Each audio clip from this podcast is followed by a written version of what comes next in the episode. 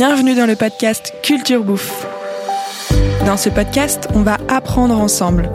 Dans chaque épisode, on s'intéressera à un produit ou une thématique avec un producteur, un expert ou un passionné. Je suis Pauline, une grande passionnée de bouffe et surtout de bonne bouffe. Auprès de mes grands-parents agriculteurs, j'ai toujours bien mangé. Et j'ai aussi compris que bien manger, c'est bon pour moi, mais aussi pour ma santé, l'environnement et la société. Et puis, un bon produit, c'est tout simplement bon. Mais voilà, bien manger, c'est bien choisir. Et ça, ce n'est pas toujours facile. Alors dans ce podcast Culture Bouffe, un format simple, accessible et décontracté, on essaiera de vous donner quelques clés pour mieux consommer. Car bien manger, ça s'apprend. Bonjour à tous et bienvenue dans ce deuxième épisode de Culture Bouffe. J'espère que le dernier épisode vous a plu et qu'il vous a permis d'apprendre plein de choses sur l'huile d'olive. Je suis ravie d'enregistrer un nouvel épisode aujourd'hui qui cette fois-ci est dédié aux épices. Alors que ce soit tout simplement du poivre ou de la cannelle, ou bien de la badiane ou de la cardamome, nous en utilisons chaque jour pour cuisiner. Ces éléments rehaussent nos plats, embaument nos cuisines et nous font voyager, mais il en existe des centaines, de provenances diverses et évidemment de plus ou moins bonne qualité. Il est donc difficile de s'y retrouver. Pour parler de tout cela avec moi, j'ai la chance d'être accompagnée d'un expert en la matière. Les auditeurs de Business of Bouffe commencent à bien le connaître, puisqu'il a déjà co-animé quelques épisodes avec Philibert. Il parcourt la France à la recherche d'épices pour fournir les restaurants notamment, et on le surnomme d'ailleurs l'épicier des temps modernes. Je suis avec Samir Ouriagli, le fondateur de la marque d'épices Encore. Bonjour Samir. Salut Pauline. Comment ça va? Écoute, très bien. On a une autre place pour une fois, donc ça change. Et oui, oui, oui, c'est vrai. Tu as l'habitude de co-animer avec Philibert depuis euh, quelques deux épisodes, je crois, maintenant. On vient de faire le troisième. Et tu es aujourd'hui à la place de l'invité. Exactement. Alors Samir, je suis ravie d'échanger avec toi aujourd'hui. J'ai énormément de questions, donc j'ai hâte que tu partages avec nos auditeurs euh, tes connaissances sur les épices. On y va? On y va. Alors je vais te laisser te présenter dans un premier temps. Est-ce que euh, tu peux te présenter en deux mots et avec tes mots? Alors, je m'appelle Samir, j'ai 44 ans, je suis le fondateur de la marque d'épices encore, qui a la particularité de sourcer des épices en France uniquement. Euh, marque qui a été créée en 2019 et voilà, donc je travaille essentiellement avec euh, des professionnels, euh, des chefs, des euh, quelques pâtissiers, quelques brasseries également, mais essentiellement des restaurants. Génial. Et donc, euh, comment t'es venue cette idée euh, de, de, créer cette marque euh, d'épices 100% sourcées en France? Parce que c'est quand même la particularité de, de ta marque. Tout à fait. mais c'est une très bonne question. En fait, moi, je viens du monde de la communication, des relations internationales, et j'ai toujours été fasciné par la bonne bouffe, les bons produits, la gastronomie. Donc il y a il y a cinq ans, je me suis dit bah, tiens pourquoi pas se lancer dedans, mais euh, sans savoir exactement ce que j'allais faire. Et puis en fait, en faisant mes courses au marché au Maroc, moi qui ai toujours été fan d'épices, je me disais, enfin je me suis fait la réflexion, mais pourquoi tu lancerais pas une marque d'épices finalement? Au lieu d'attendre de venir au Maroc pour en pour en acheter pour ta consommation personnelle, tu peux peut-être en sourcer et en proposer aux, aux professionnels. Génial. Donc évidemment, comme tu sources des épices depuis quelques années maintenant, euh, on a un vrai expert avec nous. Tout à fait. Et juste une petite précision, effectivement, oui. marque française, marque d'épices française. Ça, c'était aussi parce que j'avais envie de valoriser en fait les épices qu'on avait en France et que je, je me disais, bah, personne ne l'a fait avant. Pourquoi? Parce qu'il y a rien ou parce qu'on n'y a jamais pensé. Et en fait, il y a pas mal de choses en France aussi. Et on va y revenir justement. Ce sera une de, de mes questions euh, au cours de notre échange. Très bien. Alors j'ai une petite question rituelle donc que je poserai dans chaque émission de Culture Bouffe et cette question rituelle c'est s'il y a une phrase à retenir au sujet des épices, ce serait quoi? Euh, y a une alors il y a une phrase moi qui me plaît beaucoup avec les épices qui euh, ouais qui m'ensorcelle presque depuis le début de mon aventure entrepreneuriale dans les épices. C'est une phrase que j'avais lue dans un livre de Stéphane Zweig, euh, un livre qu'il a écrit sur euh, Magellan. Et cette phrase c'est au commencement étaient les épices. C'est beau. C'est beau et c'est vrai. Moi, je trouve qu'en fait, quand on se renseigne, quand on, on, on connaît un peu l'univers des épices, c'est vrai que, en fait, les épices, elles ont structuré le monde dans lequel on vit, euh, que ce soit sur les, euh, les échanges entre les peuples, les relations commerciales, les, euh, ça a structuré en fait les, les, les, les, puissances, des États puissants, des pouvoirs entre également, enfin des des des des, des, ouais, des guerres de pouvoir entre les pays. Et en même temps, au commencement étaient les épices. Moi, je trouve qu'une ben, qu'un beau plat, c'est voilà, au commencement il y a des épices également dans, dans un beau plat, dans une belle dans une belle histoire culinaire. Donc j'aime bien, j'aime bien et ça me parle beaucoup cette phrase. Mais je comprends, ça me parle aussi. C'est vrai que comme j'aime cuisiner, je comprends euh, ce voilà cette importance des épices que ça apporte dans un plat. euh, on est d'accord, je partage ça. Merci Samir. Merci toi. Alors on va commencer et je pense que sur les épices, il y a un, un petit temps à prendre pour euh, définir un peu euh, tout ça parce que c'est quand même euh, très vague. Euh, donc j'aimerais bien euh, dans un premier temps qu'on on donne une petite définition assez brève. Si je te dis une épice, c'est quoi? Qu'est-ce que tu me réponds? C'est une très bonne question. C'est une très bonne question et effectivement la définition, elle est pas si évidente que ça. Euh, en fonction des sources, en fonction des dictionnaires, en fonction des personnes qu'on va interroger, c'est vrai que les réponses sont pas les mêmes. Donc pour moi, j'ai fait une sorte d'amalgame, enfin de, mélange, ouais, de gloubi-glouba, de tout ça, en me disant, mais les épices, c'est quoi? C'est une partie d'une plante qu'on va utiliser en cuisine pour donner du goût, de la saveur, du relief à un plat. Ok. Bah moi ça me va comme définition. Ouais, et à bien. partir de ce moment-là, effectivement, le monde est très très large, très riche, et, et donc on peut on peut vraiment tout avoir dedans, que ce soit euh, des fruits, que ce soit des graines. Ouais, justement, comme on en a parlé un petit peu euh, pour préparer cet épisode, euh, tu m'as déjà appris que effectivement la l'épice peut provenir de plein de de parties différentes de la plante, donc ça on va pouvoir y revenir. Très bien. Effectivement, euh, non, ça me va très bien. Euh, J'ai une autre petite question. On parle souvent d'épices, de condiments, d'aromates. Est-ce que on peut essayer de donner les différences entre ces trois termes euh, qui font partie un peu euh, quand même du vocabulaire de la cuisine? C'est vrai que c'est- alors encore une fois la frontière, elle est elle est floue, elle est obscure entre ces trois univers. Aromate, ce sera plutôt généralement ce qu'on va mettre dans aromate, ce seront des euh, des feuilles séchées. Mhm. Euh, herbes aromatiques? des herbes aromatiques, donc que ce soit du thym, du romarin, euh, de la sauge, euh, de la sarriette. Ça, c'est fait plutôt partie du monde des, des herbes aromatiques et des aromates au final. Hum, Mais c'est quand même très proche des épices. En tout cas, ça a la même fonction. Ça a la, exactement. Euh, ça a la même fonction. On les utilisera pas de la même manière au même moment Bien sûr. et on les utilise pas dans la même région du monde de la même manière aussi. C'est ça qui est intéressant. C'est vrai. Et les condiments, dans les condiments, je pense qu'on met peut-être par exemple la moutarde, c'est un condiment, donc On- c'est vraiment quelque chose de différent. Oui, en fait, les condiments, c'est déjà beaucoup plus travaillé. Pour moi, c'est moins brut. Ouais. Donc, dans les condiments, on va mettre effectivement les moutardes, les vinaigres. Euh, des, des, des, finalement, c'est pas un seul, pro- c'est pas un seul produit qui vient d'une plante, contrairement aux épices et aux aromates. C'est comme ça que je distinguerais. Mais après, ils sont tous potes, hein, les trois. c'est Ouais. le même univers. Et on les utilise, oui, bah voilà, un peu de la même façon tous, et puis ils se complètent bien aussi. Tout à fait. Alors pour continuer dans la définition euh, des épices, j'ai une petite question pour toi, mais c'est Philibert qui va te la poser. Ah. Donc je vais te la jouer maintenant.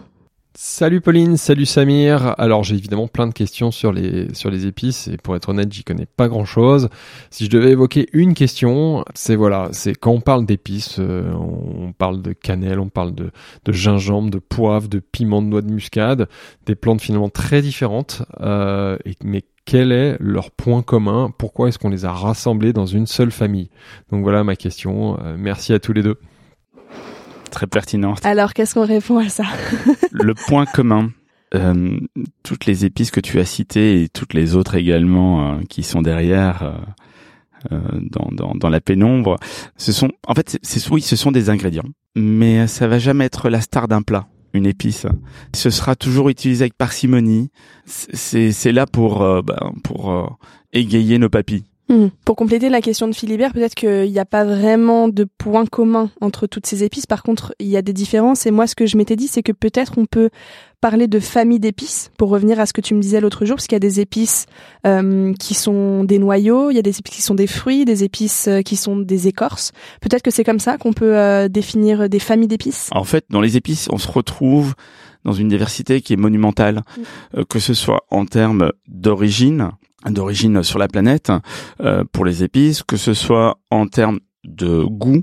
Certaines seront piquantes, Mhm. euh, d'autres sont beaucoup plus douces, d'autres seront beaucoup plus euh, apporteront de la fraîcheur. Oui. Donc c'est vrai qu'il y a un univers dans les épices qui est extrêmement riche et également ces familles d'épices. Enfin comme tu, voilà, ces, différentes parties de la plante, c'est ça aussi qui est enfin absolument euh, dingue de se dire de, de tout temps, les hommes ont cherché à faire sécher des plantes pour les utiliser dans leur cuisine. On peut donner quelques exemples euh, de différentes épices qui sont issues de différentes parties de la plante. Donc l'autre jour, tu me parlais de cannelle. Donc la cannelle, c'est une écorce. C'est une écorce. Et c'est quand même des seules écorces. En fait, quand on y pense, l'homme est tellement omnivore qu'il est allé chercher une écorce Ouais. pour la manger. Et a priori, c'est une des seules cannelles qu'on, euh, une des seules écorces, pardon, qu'on consomme. Euh, donc la cannelle, c'est, c'est, c'est une plante qu'on connaît depuis des milliers d'années et on l'utilise aussi bien dans, enfin, dans la cuisine que dans la pharmacopée Mhm. depuis au moins 5000 ans. Les Égyptiens, déjà 3000 ans avant Jésus-Christ, utilisaient la cannelle euh, pour plein de remèdes différents. La dernière fois, tu me parlais de la muscade? La noix de muscade. Ouais. La noix de muscade, ce qu'on ne sait pas trop, c'est que effectivement, c'est un noyau, c'est une sorte de grosse graine d'un fruit qui ressemble, allez, qui a la taille, euh, on va dire entre euh, une pêche, ouais, plus ou moins une pêche, la taille d'une pêche. Et en fait, ce qui va nous intéresser dans ce fruit, c'est effectivement son noyau. Mhm. Et non seulement le noyau qui va donner la noix de muscade, mais également il y a toute une membrane autour qu'on connaît un peu moins bien nous en Europe. C'est toute une membrane qui est extrêmement jolie, très dentelée, délicate, rouge. J'invite les auditeurs, les auditrices à regarder sur internet pour ceux Ouais, qui ne connaissent pas. C'est le massis. D'accord. Et le massis qui a également des notes de noix de muscade. Et les deux sont extrêmement utilisés dans la cuisine. Nous, on connaît beaucoup plus la noix de muscade. En, en Angleterre, ils vont également utiliser le massis euh, en cuisine. Le fruit de la noix de muscade ne se mange pas, par contre. Et le fruit, la noix de muscade, n'est pas beaucoup valorisé. Là, justement, en euh, en Inde, quand j'étais allé en Inde, justement, ils essayaient de valoriser euh, ce fruit-là. Mais euh, en fait, ce qui, ce qui était beaucoup plus intéressant à vendre à l'époque, c'était vraiment la noix de muscade qui était extrêmement, bah, qui était valorisée, euh, qui était extrêmement chère, et, et du coup voilà, et qu'ils exportaient énormément. Alors, j'aimerais juste qu'on prenne deux autres exemples euh, assez courants. Déjà, le poivre. Et puis, euh, un un petit peu moins courant, mais qui a une autre particularité, je crois, c'est le curcuma. Alors le poivre, c'est absolument fascinant parce que alors déjà le poivrier, l'arbre, euh, pas le poivrier qu'on a à la maison, mais l'arbre, c'est euh, c'est une sorte de liane qui va s'enrouler autour d'un d'un autre arbre, D'accord. donc qui va s'enrouler, qui peut aller à jusqu'à plusieurs mètres euh, de hauteur. Et euh, une fois par an, il y aura des euh, des fruits qui vont pousser. Ces fruits, ce sont des sortes de, de grappes euh, qui vont pousser. Donc ça- c'est composé de plein de grains de poivre qui seront verts au tout début. Et donc voilà, et donc c'est ces fruits verts tout petits qu'on va sécher pendant généralement deux, trois jours au soleil. Deux jours devrait suffire. Donc en séchant, ça va devenir noir, se ratatiner un tout petit peu et devenir sec. Et ça va donner le poivre noir qu'on connaît. Ok.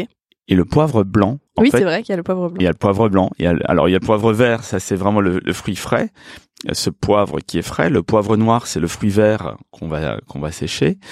Et le poivre blanc, c'est intéressant parce qu'on va laisser mûrir un peu plus le, le poivre qui va devenir, qui va prendre des teintes un peu rougeâtres. Mhm. Et ce qu'on va faire, c'est quand ce poivre est mûr, quand il est rouge, on va le cueillir et on va pas le sécher directement. On va le mettre dans un dans des gros sacs en toile de jute. On va bien fermer les sacs et on va laisser ce poivre dans de l'eau pendant euh, deux à trois jours également. Ok. Et ce qui va se passer, c'est que la membrane qui est autour va partir et il va rester le petit noyau à l'intérieur. Et ce petit noyau, on va même chose, le sécher au soleil. Déjà, c'est bon de savoir que le poivre pousse dans un arbre. Parce que tu vois, je te disais tout à l'heure, euh, enfin à l'instant, le, le curcuma, c'est un autre exemple. Si je me trompe pas, le curcuma, c'est une racine, C'est un rhizome. un rhizome. Un Alors là, je veux bien que tu m'expliques parce que je connais pas. Alors là, là, je suis pas hyper doué en botanique, enfin botaniquement parlant, mais euh, les racines, c'est ce qui va puiser l'eau et les euh, euh, les aliments dans la terre. Ouais. Et le rhizome va stocker ça, si je ne m'abuse. Là, je vais peut-être me faire euh, destroy par. euh, Mais voilà, mais c'est pas des racines à proprement parler, mais effectivement, c'est dans la terre. Ça, en fait, t'as raison. Ça ressemble à une sorte de topinambour Mm, oui, ou de pommes de terre boursouflées. Et même chose d'ailleurs que le, le gingembre. Le gingembre, on a plus l'habitude de le voir Ouais. dans, dans les rayons. C'est la même famille en fait. Le curcuma, le gingembre, euh, le galanga. Ce sont en fait ces rhizomes qui sont dans la terre qu'on va réduire en poudre pour avoir justement le curcuma qu'on connaît tous en France dans les armoires. Ok. Bon, je pense qu'on y voit déjà un peu plus clair. Malheureusement, on peut pas euh, parler de toutes les épices parce qu'il y en a des centaines et des centaines. Mais euh, mais je trouve que c'est ça qui est intéressant avec ce sujet, c'est que ça pousse à aller chercher un peu parce que moi je connaissais pas du tout. J'ai fait quelques recherches et effectivement de regarder à quoi ressemble un champ, si je peux dire ça comme ça, de curcuma ou même un euh, un champ de poivrier. On n'a pas l'habitude de voir ce genre de choses et c'est hyper intéressant. Donc j'invite vraiment les les auditeurs à chercher pour les épices qu'ils connaissent euh, à quoi ça peut bien ressembler. On va donc passer à la partie production. Donc on le disait tout à l'heure avec encore, tu sources tes épices en France. Euh, donc on va pouvoir y revenir après, mais en grande majorité les épices viennent de loin. Est-ce que tu peux nous dire d'où elles viennent euh, principalement? T'as tout à fait raison. Les épices viennent, pour la plupart, de, plein de pays différents. Euh, encore une fois, c'est la diversité dont je parlais tout à l'heure. Surtout que en France, on a été habitué à aller chercher certaines épices très loin, très tôt. Et, et c'est vrai que pendant longtemps, on a été fasciné par ces épices parce qu'elles venaient de loin. C'était l'exotisme. C'était exactement. En fait, à l'époque, on voyageait pas comme aujourd'hui. Bien sûr. Mais en même temps, ce qu'on oublie un petit peu, c'est qu'en France aussi, on produisait des épices. Par exemple, Charlemagne déjà avait incité euh, à, travers le capitulaire de Villis, qui était un document où il imposait à tous les domaines impériaux de produire des plantes, aussi bien des plantes aromatiques que des plantes à épices comme la moutarde, la coriandre, le, le, le, le, cumin, tout ça devait être produit en France. Et par la suite, c'est vrai qu'on est un peu, ça s'est un peu perdu parce qu'on trouvait ça beaucoup moins attrayant parce que ça venait de oui, France. Oui, à la fois moins attrayant d'une part, effectivement, et par la suite aussi avec la mondialisation, bah, c'était moins cher d'aller chercher des épices ailleurs. Aujourd'hui, les pays qui, qui en produisent le plus, en tout cas sur notre consommation, nous en France, d'où les épices viennent majoritairement? L'Inde, l'Inde est un des plus gros pays producteurs d'épices euh, au monde. L'Inde avec toute sa diversité, parce que l'Inde c'est un continent. Le nord, le sud, l'est, l'ouest sont extrêmement différents.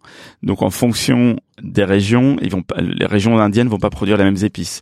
Après, tu beaucoup d'épices aussi qui viennent d'Asie de manière générale, que ce soit l'Indonésie, la Chine, l'Égypte en exporte pas mal. Le pourtour méditerranéen, tu peux en retrouver également un petit peu. D'accord. Donc, euh, donc voilà, mais c'est vrai que la plupart viennent quand même, euh, une grosse majorité vient quand même euh, d'Asie.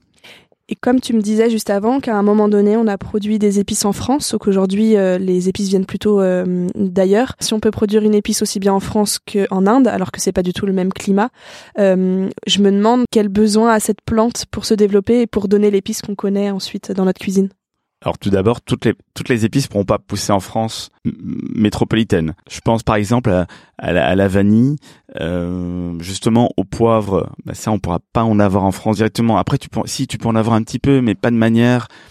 Tu pourras jamais en avoir suffisamment. En grande quantité. Ouais, voilà. Tu pourras en avoir dans ton jardin. Et parce que c'est euh, une question de climat, euh, c'est pas favorable? Alors, ces épices-là ont besoin effectivement de beaucoup de chaleur et de beaucoup d'humidité. D'accord. Le, le, le, poivrier, pour revenir au poivrier, il va pousser dans des forêts tropicales, mhm. donc c'est-à-dire à la fois dans un endroit qui est extrêmement chaud et, euh, et humide, mais sans, enfin, il peut pas avoir la lumière du soleil directement. Euh, donc il faut que, il faut que ce soit quand même euh, qu'il soit abrité par par cette forêt. Et donc toi, qu'est-ce que tu arrives à, à sourcer comme épices en France? Qu'est-ce qu'on retrouve en France finalement?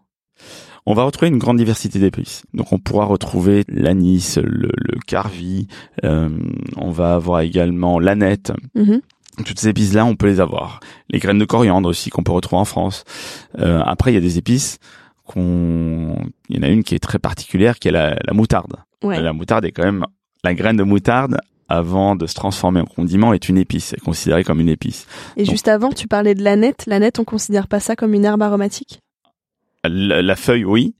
Et quand elle monte en graines, il y a des ah. graines qui vont pousser.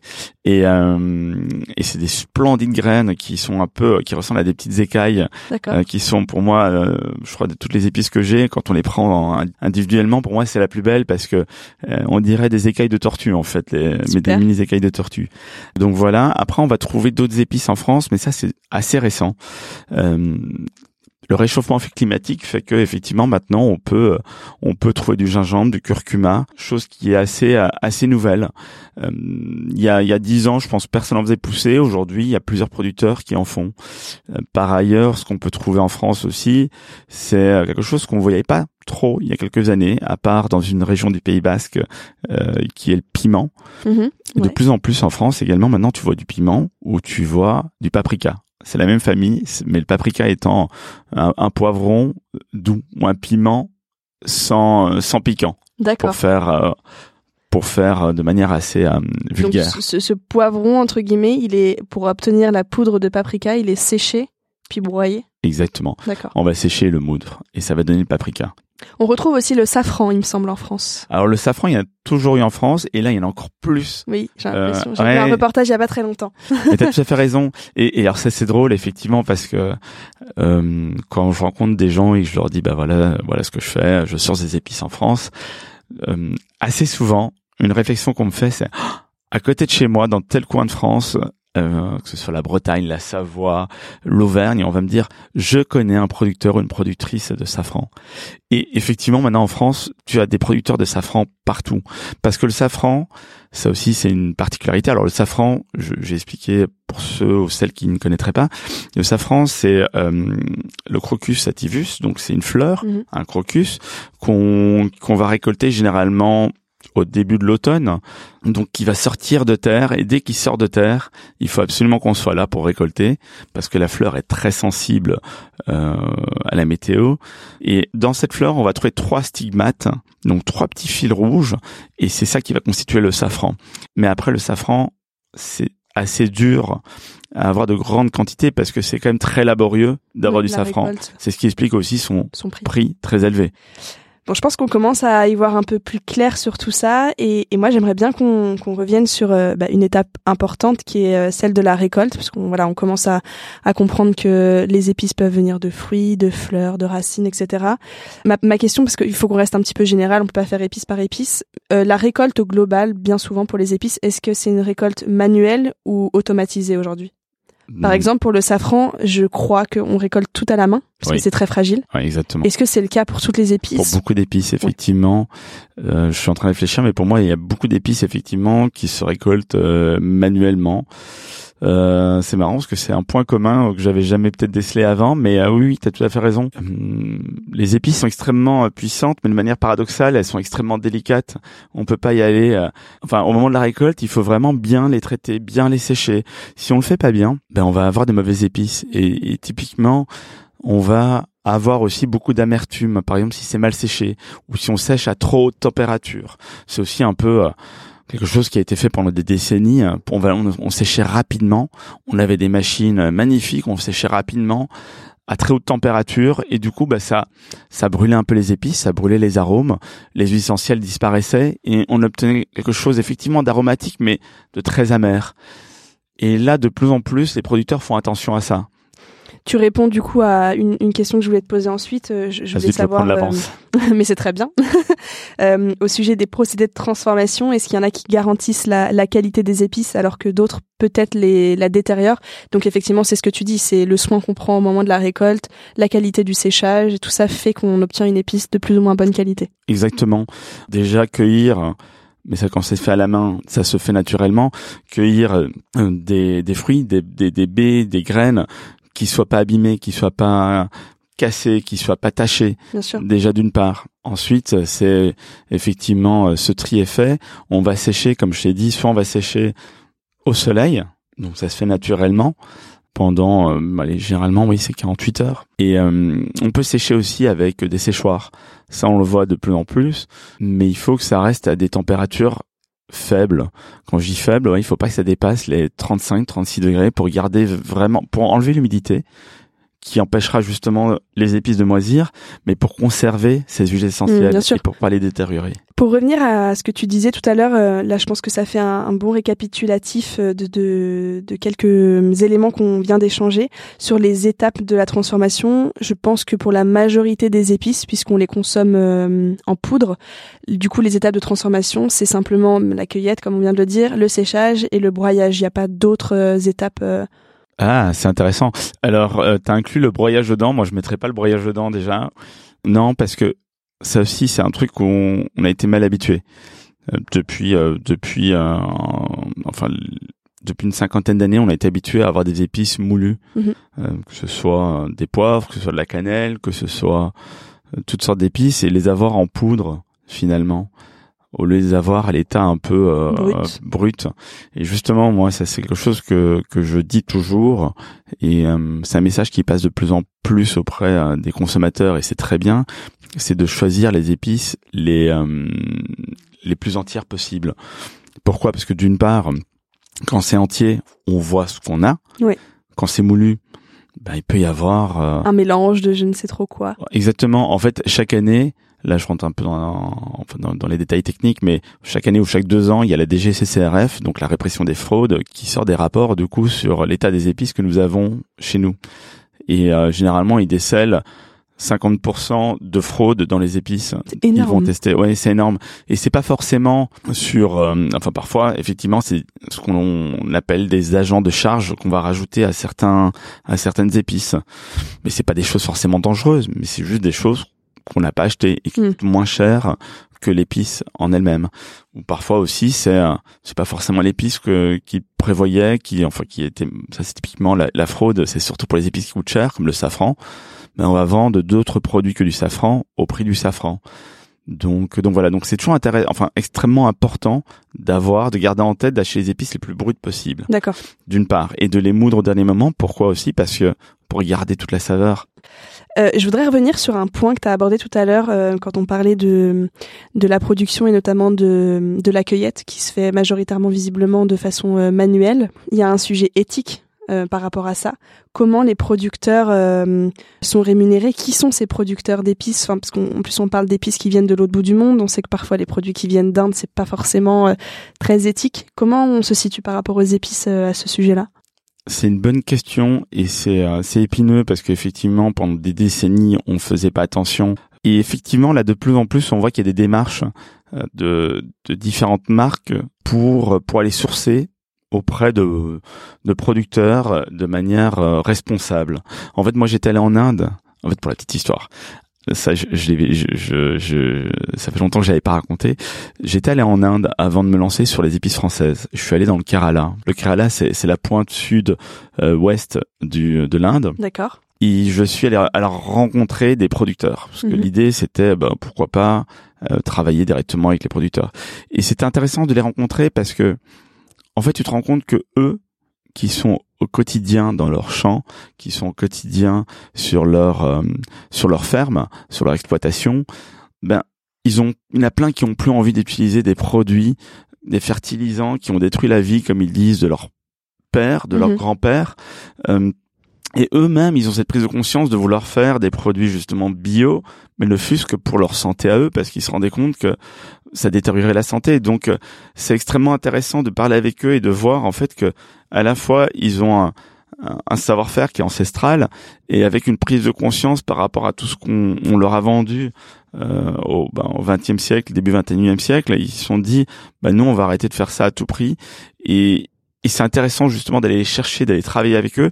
Et je sais qu'il y a des marques qui travaillent avec eux et qui valorisent euh, ces démarches. C'est super d'être déjà dans cette démarche euh, à la base en fait qu'elle soit pas imposée euh, par une demande, par euh, l'explosion du bio, mais que ce soit le producteur en lui-même qui soit déjà euh, demandeur d'être euh, d'être sur euh, ce type d'exploitation. Oui, tout à fait.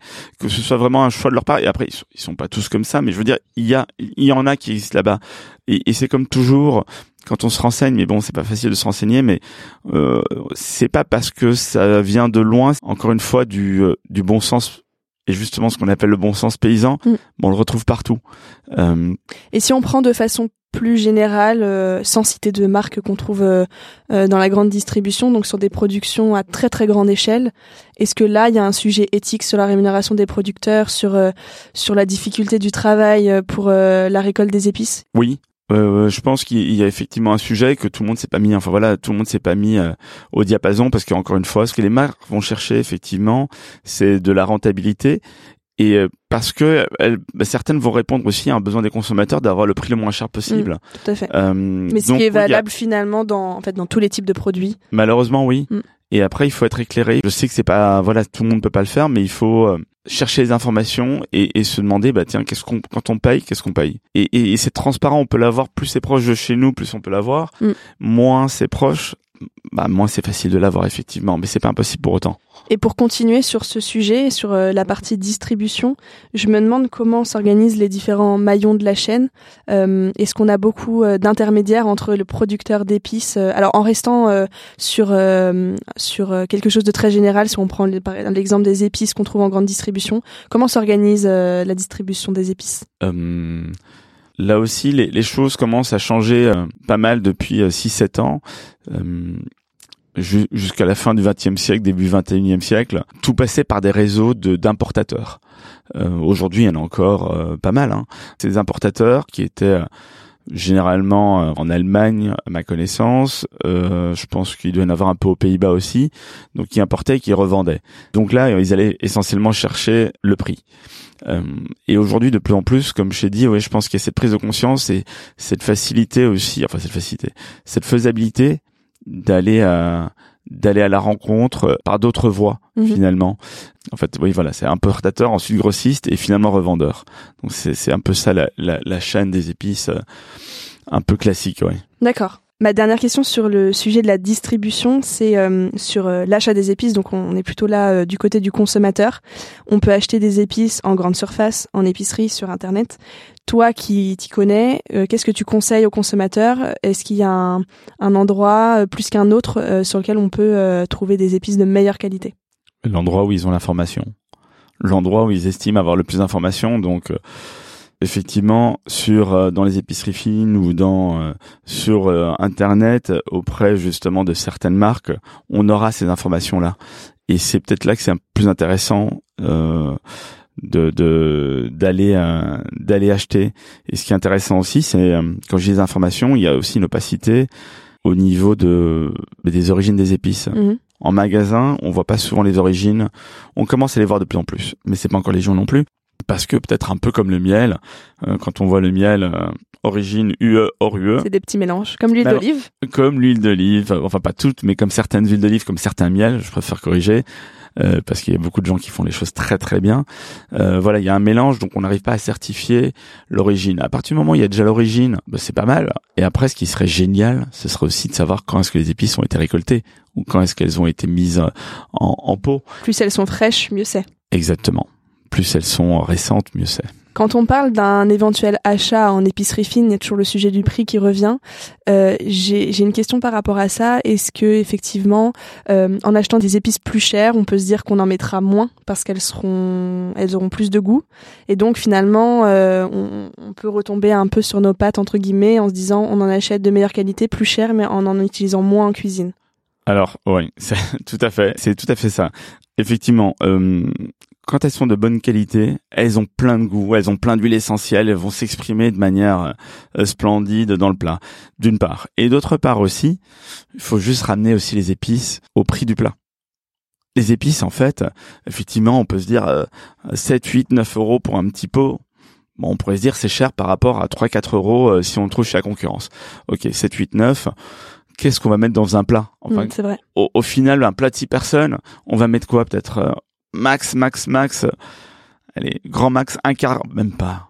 Non, même pas. Même pas. On dire un quart du pot. Ben ouais, ah mais en fait même pas.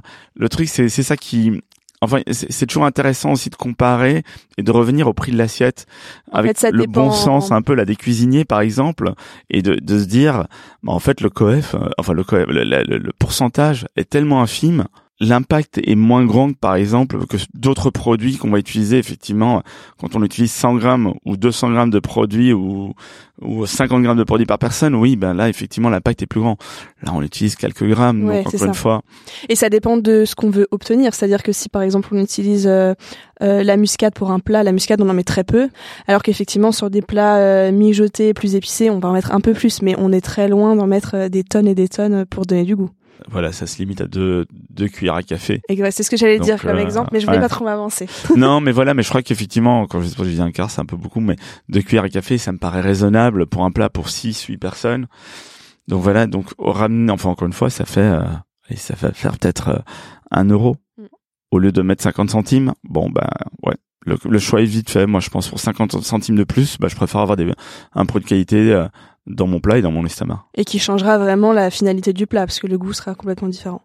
C'est une bonne transition puisqu'on va passer à la partie consommation.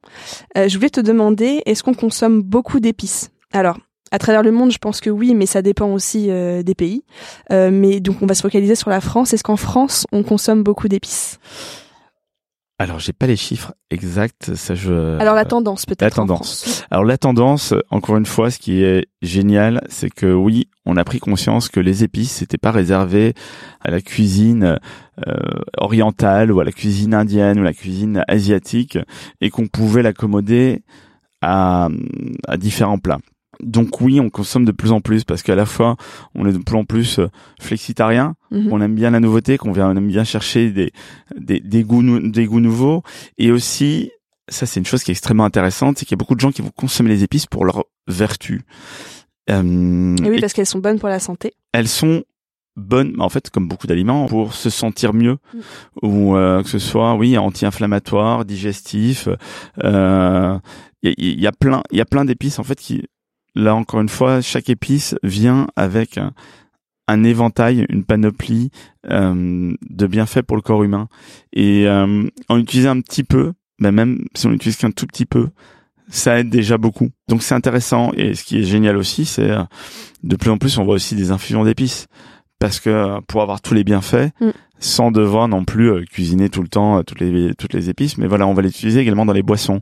Donc les épices, c'est vrai qu'on les retrouve de plus en plus. Avant, c'était encore une fois 20 ans, 30 ans, ben c'était pour la cuisine la cuisine maghrébine, la cuisine du du proche du Moyen-Orient, la cuisine asi- les cuisines asiatiques ou latino ou euh, on voit un renouveau aussi bien dans le quotidien parce qu'on se dit on a envie de donner du goût aussi bien parce que on se dit ah c'est génial parce qu'on peut l'utiliser en fait quand on se renseigne un petit peu on peut l'utiliser dans le salé dans le sucré dans les boissons Euh, donc donc voilà cette diversité on la retrouve encore une fois la diversité des épices Et peut-être que l'ouverture euh, aux cuisines du monde, euh, qui maintenant est plus abordable, je parle pas en termes de, prix, mais avec tous les livres de recettes, Internet, etc. Du coup, les gens peut-être cuisinent aussi un peu plus des, plats d'ailleurs, et donc ça nécessite l'utilisation d'épices.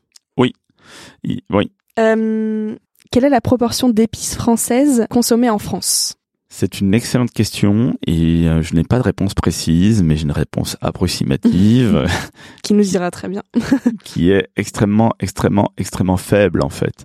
Euh, je dirais euh, vraiment au doigt mouillé, c'est un 1 ou 2% maximum. Oui, c'est vraiment très peu. Ouais, c'est très peu. En fait, une des épices les plus utilisées en France, euh, ça va être la moutarde à travers la graine de moutarde, pardon, à travers la sauce moutarde, enfin, la moutarde qu'on connaît tous. Et même là, cette moutarde à 80%, la moutarde française, est produite avec de la moutarde, des graines de moutarde qui viennent du Canada. Donc même dans ce cadre-là, c'est vrai que ça limite vachement, euh, Hmm. vachement l'utilisation, mais mais de plus en plus, effectivement, on peut retrouver des épices françaises. Euh, et après, il y a quelques épices aussi qui viennent des dom-toms, qui sont produites dans les dom-toms pour être utilisées sur place, mais on peut en retrouver aussi en France métropolitaine. Et quelles sont les épices les plus consommées en France? Ah, très bonne question. Euh, ben, la première, on en a un petit peu parlé, c'est le poivre. Le poivre qu'on retrouve littéralement à toutes les sauces, Indispensable en cuisine.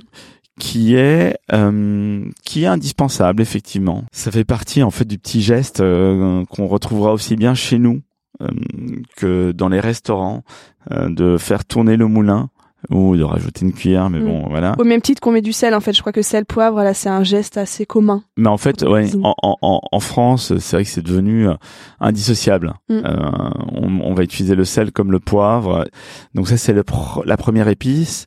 Ensuite, dans les épices qui sont euh, vachement utilisées, ben justement, ça c'est une nouveauté, c'est euh, le curcuma et le gingembre. J'ai c'est une nouveauté parce qu'il y a encore 15 ans, 20 ans, on les utilisait beaucoup moins. Aujourd'hui, gingembre, c'est euh, n'importe quelle boisson, mais en avant, il y a du gingembre dedans. C'est une augmentation des ventes directement par rapport aux autres références. Donc ça, c'est hyper intéressant. Et le curcuma, c'est marrant parce que bon, le curcuma, il y a beaucoup de gens qui vont dire, ah, je j'utilise parce que je sais que ça fait du bien pour le corps. On sait pas exactement ce que ça fait, mais on a vu tellement euh, d'articles, on entend des émissions sur le curcuma et ses bienfaits. Donc les gens vont le mettre un peu dans le doute. Et en plus, bah, le curcuma, il apporte une jolie couleur. Donc c'est c'est rien que euh, visuellement, il est appétissant en fait dans C'est un vrai, plat. sa jolie couleur un peu jaune. Ouais, sa robe jaune Ouais. qui euh, égaye directement. En fait, ça transforme un plat en petit soleil. Et, euh, C'est vrai. Et donc, et donc voilà. Donc, curcuma plaît pas mal. Euh, et ensuite, quelles sont les autres épices Euh, Ça, c'est le trio de tête, je dirais. Oh, je mettrais quand même euh, la cannelle pas trop loin. C'est vrai que je pense qu'on utilise beaucoup la cannelle. Ouais. Peut-être dans les cinq plus utilisés, la cannelle doit être là. Euh, parce que euh, c'est marrant, on pense à un dessert, on pense à un gâteau aux pommes. Il y aura directement le geste de rajouter la cannelle. L'hiver, euh, dans, dans, toutes les boulangeries, les coffee shops, il y a toujours euh, des desserts à la cannelle. C'est vraiment le, le, dessert réconfortant. La cannelle apporte vraiment cette chose réconfortante. Et tout à fait. C'est vraiment et en plus, tu as tout à fait raison. Il y a vraiment une pique de consommation de la cannelle en hiver et l'été, elle a un peu délaissé. Et d'ailleurs à ce sujet-là, c'est marrant parce que je sais plus exactement combien on consomme, mais il y a un chiffre qui m'avait marqué dans une, un article que j'avais lu, c'est que les Allemands vont consommer deux fois plus d'épices que les Français. Euh, ça, c'était un article que j'ai lu il y a 3-4 ans. Et euh, j'étais hyper étonné. oui, ça m'étonne aussi. Tu l'as vu à ma tête quand tu... ouais, je l'ai vu à ta tête, effectivement, avec ta tête qui s'est un peu penchée.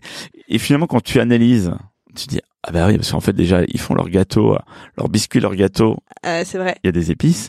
Et aussi leur Glühwein, le vin chaud ils vont utiliser, enfin qui est une spécialité chez nous plutôt d'Alsace, euh, et chez eux c'est vraiment quelque chose, tout l'hiver on va en retrouver, donc ils utilisent beaucoup d'épices aussi pour ce genre de boisson. Donc c'est hyper intéressant de voir que, bah, a priori la gastronomie allemande, pas forcément férue d'épices, c'est vrai, ouais. Mais ils en consomment quand même plus. Comme on a cette idée épices égale exotisme, on se dit l'Allemagne euh, c'est pas franchement une cuisine exotique, mais effectivement ils utilisent des épices pour des, des recettes bien particulières. Oui. Et euh, en fait moi j'ai c'est marrant j'ai toujours envie de dire épices euh, égale évasion plus qu'exotisme. Euh, ça permet un peu de, de, bah, de partir, ce soit dans des pays lointains, des pays plus proches, ou même à la campagne chez nous, tu vois. Mmh, c'est vrai, c'est vrai. J'ai préparé quelques questions euh, plutôt sur le sujet cuisine puisque j'adore cuisiner. Mhm. Alors on a on a répondu à certaines d'entre elles, notamment comment on dose les épices. Euh, on, on, y a on y a répondu. En fait c'est c'est utilisé avec parcimonie. C'est la mesure. En fait les épices c'est vraiment utilisé comme tu dis avec parcimonie avec mesure. Et en fait faut goûter. Il n'y a pas de règle vraiment. Euh... Oui, euh, c'est marrant parce que il y a des choses qu'on peut goûter parce qu'on le fait au fur et à mesure, euh, des, des, plats en sauce, des choses comme ça. Mais il y a d'autres choses comme, euh, ben, je sais pas, des pâtisseries ou des, des gratins, des choses qui vont plus au four. C'est moins facile de goûter, mais je suis d'accord avec toi. C'est marrant parce que quand je me suis lancé dans l'aventure des épices, j'en ai parlé autour de moi à mes amis et tout ça, et j'ai ouvert les armoires chez euh, chez mes amis pour voir quelles sont les épices qu'ils utilisaient et comment ils les utilisaient. Donc j'ai commencé à, à poser la question à quelques potes autour de moi. Et généralement, la réponse qui venait assez souvent, c'est ah ben ça j'ai acheté pour une recette et je l'ai plus utilisé depuis. Mm. Et moi mais ça me ça j'étais dévasté. Et c'est vrai qu'il y a une sorte de blocage psychologique auprès de certaines personnes avec les épices qui aident oh, je sais pas comment les utiliser. Ou alors j'ai pas la recette pour les utiliser. Et en fait, moi je pense qu'il faut laisser parler un peu ses émotions, ses intuitions et y aller peut-être par euh, par petits coups. Euh, on n'est pas obligé de mettre la dose, c'est ça qui est, qui, est génial. Donc on, on, y va, on a, on a tous une partie, enfin je pense qu'on a tous une partie, soit une expérience personnelle, soit une intuition qui nous permet peut-être de dire, allez, je vais tenter ça. Et on va voir, et effectivement, goûter. Quand c'est un plat en sauce, c'est facile de goûter. Et, et pour rejoindre ce qu'on disait tout à l'heure aussi, là où c'est difficile de, de donner vraiment une quantité précise à mettre dans une recette, c'est que ça dépend aussi de la qualité de l'épice. Puisque si le curry qu'on a euh, est dans notre placard depuis 4 ans, a priori, il aura quand même beaucoup moins de goût que si c'est un curry euh, de meilleure qualité et plus frais. Tout à fait. Ça dépend à la fois de la qualité de l'épice, d'une part, euh, et de son âge, mais également de son goût, enfin de son de nos goûts personnels. Je veux dire, on va pas tous euh, aimer un plat extrêmement relevé. D'ailleurs, ça aussi, c'est un de mes combats avec les épices. C'est quand on parle manger épicé. Épicé ne veut pas dire piquant, c'est ça que tu veux dire? ah ouais, mais ça c'est c'est quelque chose que je, enfin moi qui me fait dresser euh, les poils. Épicé, pour moi, ça veut dire euh, bah, savoureux, ça veut dire. Il y a du goût, c'est relevé. Exactement. À la limite relevé, mais piquant. En fait, il y a, il y a très peu d'épices piquantes. D'ailleurs, ça, on en a pas parlé. Il y a le poivre, enfin les poivres, les piments, la moutarde qui va devenir encore plus piquante en, en, sauce, et une dernière épice, euh, on en a un petit peu parlé, qui qui a ce pouvoir justement euh, de la chaleur, euh, voilà, c'est le gingembre. Donc, euh, donc voilà, ça c'est vraiment les épices les plus piquantes. Et après, bah il y en a plein, plein d'autres, des mm. dizaines et des dizaines qui ne sont pas piquantes. Donc voilà, donc j'aimerais bien juste rétablir un petit. Mm, T'as raison. C'est bien de le dire. Voilà, un petit combat de ma part. Et il y a une vraie question aussi, j'ai l'impression, sur l'utilisation des, des épices, euh, sur euh, le moment dans la cuisson où on met les épices dans son plat. Et en fait, en faisant des recherches, j'ai notamment euh, noté trois particularités. A priori, et tu me diras si je me trompe, le poivre, c'est plutôt quelque chose qu'on met en fin de cuisson, voire au moment du service. Alors que le safran et la vanille, par exemple, sont des épices d'infusion. Euh, donc il faut laisser infuser euh, pour euh, pouvoir en, en avoir vraiment le goût. C'est très juste. Alors c'est bien parce que tu parles de la vanille, on n'en avait pas encore parlé. Mmh, c'est vrai. Et la vanille qui est une épice. Incroyable qui est une épice incroyable, qui est une des épices. Ah bah non, attends, mais bien sûr, les épices préférées des Français, il y a également La vanille, la bah, bien sûr. Je me disais bien que dans le top 5, il y en avait un qui me manquait. Bon voilà, la vanille. Je suis désolé euh, pour tous les fans de vanille, j'en suis aussi. Et euh, effectivement, euh, la vanille était passée à la trappe. Donc tu as certaines épices qu'on va, la plupart d'ailleurs, qu'on va utiliser dès le début de la cuisson.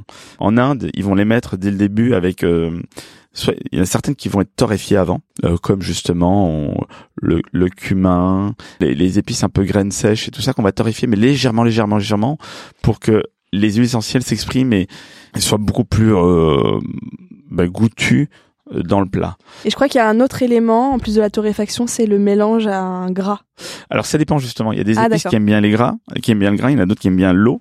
Il y en a d'autres qui aiment bien l'alcool. Alors vas-y, je te laisse expliquer. Mais en fait, en fonction de- des profils des, des, des épices, c'est vrai qu'elles vont pas s'exprimer de la même manière dans du gras ou dans de l'eau. On va mettre l'alcool à part, euh, dans du gras ou dans de l'eau.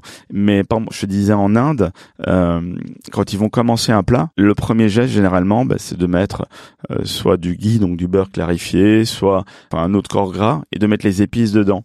Et après, avec également celles qui sont pas forcément, qui vont moins s'exprimer dans le gras, avec euh, bah, l'eau de Des légumes. l'eau des légumes, l'eau de végétation des légumes, effectivement, ça va les aider à s'exprimer. Donc, euh, la plupart des épices, on peut les mettre au début pour qu'elles soient vraiment euh, le, le plus euh, expressives possible. Et celles qu'on va mettre plutôt à la fin, ce que tu as dit, le poivre. Le poivre, en fait, si on le met trop tôt, il risque d'être juste piquant et de perdre sa saveur, D'accord. ou même de devenir amer. Donc c'est aussi pour ça qu'on le met au moment de l'envoi. Euh, une autre aussi qu'il a cité, c'était la noix de muscade. La noix de muscade, on va jamais la mettre euh, au tout début. On va la mettre plutôt que ce soit dans une béchamel, que ce soit euh, sur une purée ou, ou voilà, on va la mettre vraiment au dernier moment. Et donc voilà, ça c'est plutôt. Euh, Est-ce qu'il y a d'autres épices qu'on mettra au, au moment de l'envoi ou moins moins rapidement comme ça je vois pas. Alors juste pour rebondir sur une chose que tu as dit, euh, les... moi j'ai du mal à visualiser des épices qui, euh, qui s'expriment dans l'eau. Est-ce que tu peux nous donner quelques exemples? Le safran. Le safran, Vous d'accord. voyez, le safran, justement, typiquement, euh, pour utiliser correctement le safran, mieux vaut le, le mettre dans un petit peu d'eau tiède, euh, 20 minutes, une demi-heure avant, avant de l'utiliser. On peut même le faire quelques heures avant. Et c'est vraiment fait dans, dans l'eau qui va, encore une fois, s'exprimer. euh, et D'ailleurs, l'eau va commencer à colorer. Et euh, c'est là qu'il aura le plus de goût. D'accord. Euh, Bon, tu commences voilà. vraiment à me donner l'eau à la bouche. Ah, mais moi aussi, j'ai faim. Et du coup, c'est le moment euh, où je vais te demander si tu as une petite recette pour moi que je pourrais faire euh, à base d'une ou de plusieurs épices pour euh, nos auditeurs. Alors effectivement, alors c'est marrant parce que tu m'as posé la question hier soir, enfin hier après-midi pardon, et hier soir j'y ai pensé, je me suis dit, mais en fait ce qui serait idéal c'est que j'apporte quelque chose. Donc je t'ai apporté quelque chose. Ah, génial. Ah, une petite surprise. Attends, je te montre ça. Alors, on va on va déguster parce que c'est en fait c'est un bol et une fourchette dans lequel il y a quelque chose, je ne sais pas Exactement. encore quoi. Mais en fait c'est marrant parce que t'avais faim donc ça tombe à Ah ouais, pic. c'est très bien. Ça sent drôlement bon. Alors je t'avoue, Alors, pas... je vais goûter ça. Ah, moi j'aime bien les recettes simples. Justement, je me dis les épices, faut les sortir un peu de ce côté complexe. Donc là, j'ai fait quelque chose d'extrêmement simple, enfin d'extrêmement simple à, à mon sens. Hein. Je crois reconnaître de la moutarde. Non. Non? Ah, donc, Sans, sans peut-être au nez, tu, tu, au nez, je sentirais du fenouil, non? Ah, pas loin. Il y a quelque chose qui a de, euh, qui contient de l'anétol. Alors, L'anétol. je suis en train de déguster une salade. Enfin, c'est des pommes de terre. c'est- voilà, une salade de pommes de terre avec du labné. Euh, Il y a une sauce, voilà. ah ouais, labné euh, qui est fromage frais euh, Mhm. qu'on trouve au, au Proche-Orient. Alors, je crois savoir ce que c'est le l'épice dedans. C'est du fenouil grec. C'est ça? Non. Du cumin. Non plus. Des graines de cumin? Non. Des graines de coriandre. Oui, Ah. bravo. Alors, il y en a deux, donc t'en as une des deux. Les graines de coriandre qui vont apporter ce côté un peu euh, citronné, beaucoup de fraîcheur. Et t'avais raison sur le côté fenouil, parce qu'il y a quelque chose de la famille en fait, qui contient de l'anétol. L'anétol qui est l'huile essentielle qu'on retrouve dans l'anis essentiellement, et qu'on retrouve dans différents, qu'on va retrouver dans d'autres euh, épices et des herbes. Et en l'occurrence là, c'est les graines d'aneth dont on parlait tout à l'heure. Ah, mais alors tu vois, j'en ai jamais mangé. Et je sais même pas à quoi ça ressemble, donc c'est c'est trop, Mais c'est je te montrerai, je t'enverrai des photos, je t'en donnerai un petit peu. J'adore la nette, mais je trouve que ça a pas du tout le goût de la, la nette en. C'est beaucoup En plus feuilles. mentholé. Ouais. En fait, il y a, y a à la fois le côté, euh, c'est hyper intéressant parce qu'il Je continue de manger. pendant- Mais vas-y, vas-y, t'as de la chance. Pendant que j'en ai des explications euh, et t'as la bouche pleine, je, je prends le micro. Et du coup, la nette, les graines d'aneth, elles ont ce côté, euh, oui, beaucoup de fraîcheur, mais à la fois la fraîcheur qu'apporte, euh, qu'on peut retrouver dans l'anis ou dans le fenouil et de la fraîcheur qu'on peut retrouver dans certaines herbes un peu mentholées. Donc euh, donc voilà, c'est vrai que c'est un peu différent. Enfin, c'est c'est clairement différent de de la, la feuille de l'herbe fraîche euh, Annette. En tout cas, c'est très bon. Ça te plaît? Ouais, j'adore. Et ben écoute, je peux refaire euh, une petite recette un peu comme ça euh, qu'on mettra sur Instagram. C'est facile en fait, c'est des pommes de terre avec une petite sauce un peu relevée. Ouais, Qui se exactement. mange froid. En plus, il commence à faire beau. Mais en fait, c'est exactement ça. Et je l'ai fait, je l'ai dit. Hier soir, je me suis dit, c'est con quand même de parler d'une recette et de pas la porter. Alors, je suis désolé pour les auditeurs et les auditrices. Vous pourrez pas la goûter, mais vous pourrez la faire à la maison. Elle est hyper simple. Bah, à noter du coup pour tous mes prochains invités, moi je veux bien qu'on me ramène à chaque fois quelque chose à manger. Oh là là. je, je voulais pas, je voulais pas T'as créer un précédent. Ouais, j'ai créé un précédent là. Mais en tout cas, merci. Donc, euh, on, on en rediscutera un peu en off pour euh, que tu m'expliques comment t'as fait. Et puis, je mettrai la recette euh, du coup de Samir sur sur les réseaux. Trop bien.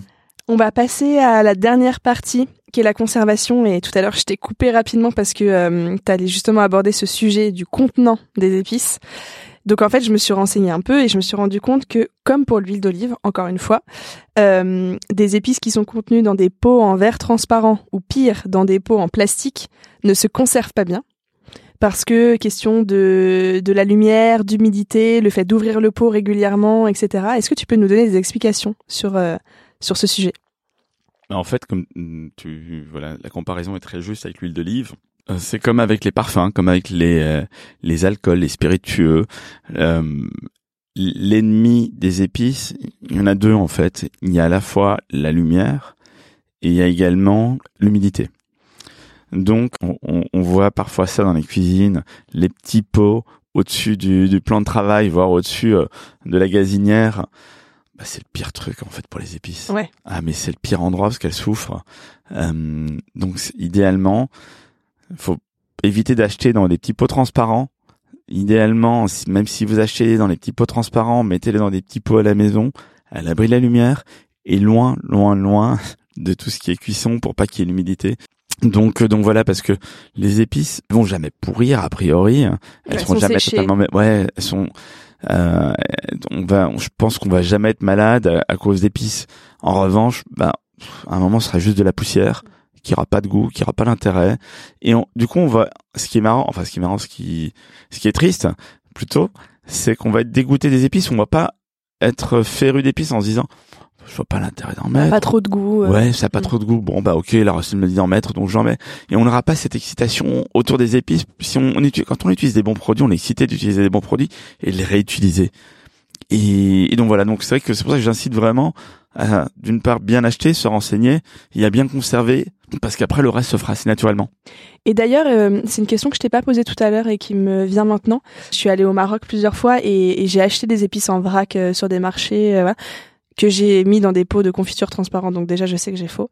Mais est-ce que tu nous conseilles quand on voyage de ramener des épices ou c'est pas forcément des épices euh, de grande qualité euh? Si, mais c'est comme partout, il faut se renseigner. Voilà. Et c'est comme partout, il faut choisir. Mais au Maroc, typiquement, c'est joli les photos avec les épices, les petites pyramides, les petits tas Ouais. d'épices, tout ça, c'est magnifique. Alors, à la limite, prenez-les en photo si vous voulez, mais n'achetez pas là-bas. Ouais, évitez d'acheter là-bas. Quand on est à l'étranger, mieux vaut aller chez ceux qui vendent des épices entières et qui vont les moudre parce qu'ils ont des moulins. Ils vont les moudre devant vous. Et rien que ça, ils ont pas pignon sur rue généralement. Ils sont moins photogéniques, euh, mais euh, mais voilà. Et c'est ce genre de bah, bon, voilà, c'est ce genre d'idée. C'est comme ce que je dis hein, en France, il faut acheter les épices les plus entières possibles. Bah, c'est la même chose.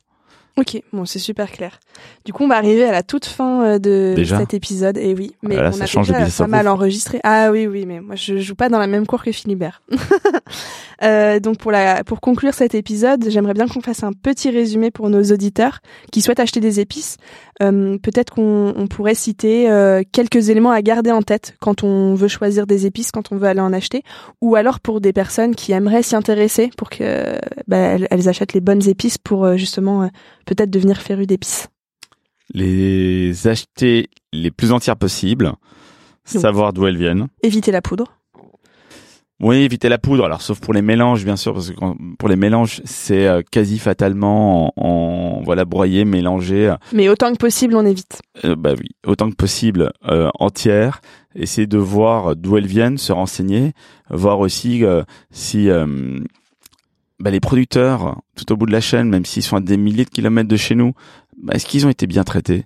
Et ça c'est important et parce que oui, enfin de plus en plus on a on a les outils pour le faire. Donc, euh, donc voilà, et pour les conserver, comme on l'a dit, euh, loin de la lumière et loin de l'humidité. Et puis euh, oser, oser, oser s'amuser, s'exprimer, tenter. Il pourrait y avoir des loupés, mais c'est jamais totalement monumental. Et encore une fois, c'est pas comme bah, cuisson euh, qui pourrait être raté, trop cuire ou des choses comme ça. C'est que du fun, que de l'amusement et ça transforme directement un plat. Ça donne encore une fois une autre, euh, une autre dimension. Mm. Je suis complètement d'accord. Moi, en tout cas, moi, j'adore les épices, donc euh, je suis contente d'avoir eu cet échange avec toi. je suis ravi de l'avoir également. Est-ce que d'après toi, on a abordé tous les sujets au sujet des épices? Ou est-ce qu'il y a quelque chose que tu aimerais ajouter? Bonne question. Je pense qu'on a plus ou moins euh, fait le tour. Ouais, qu'on a. Enfin, après, il y a beaucoup de choses encore à raconter, hein. Mais pour l'essentiel. Euh, il aurait presque fallu faire un épisode pour euh, dédié à une épice euh, et, du coup en faire des dizaines et des dizaines. Oui, mais alors là c'est un autre format et c'est notre émission. Je vous laisse, je vous laisse réfléchir si c'est possible ou pas. et dernière question, toute dernière, est-ce que tu as une recommandation d'un autre produit auquel on pourrait s'intéresser dans Culture Bouffe? Qu'est-ce que tu aimerais entendre? Ah ben, il y en a un, auquel je pense, je viens de le citer, c'est le sel. Le sel. C'est prévu. Trop bien, parce que le sel pour moi c'est ben c'est encore une fois c'est un bon pote d'épices hein, d'une part et d'autre part ben, c'est le quotidien. On l'utilise tous il est utilisé même pour nous dans certains produits, on ne le sait pas, et on ne sait pas ce qu'il y a derrière, et que le sel, il y a du, bah, comme partout, il y a du bon sel, du moins bon sel. Donc voilà. Bah écoute, merci Samir. Bah, merci à toi Pauline. Et à très bientôt. Yes, c'est vachement cool. Ah oui, j'ai adoré, merci. Merci à toi. Si le podcast vous a plu, n'hésitez pas à vous abonner à Business of Bouffe sur votre appli audio et à partager l'info autour de vous. Vous pouvez aussi nous laisser 5 étoiles sur Apple Podcast ou Spotify. C'est important pour nous aider à gagner de la visibilité. Merci et à très bientôt.